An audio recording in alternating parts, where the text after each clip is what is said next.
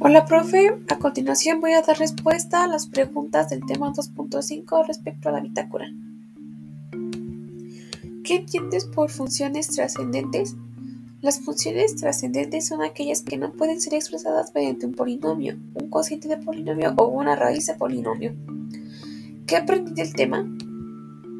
Pues aprendí el concepto de funciones trascendentes, cómo se codifican en Octave y cómo identificarlas en la gráfica.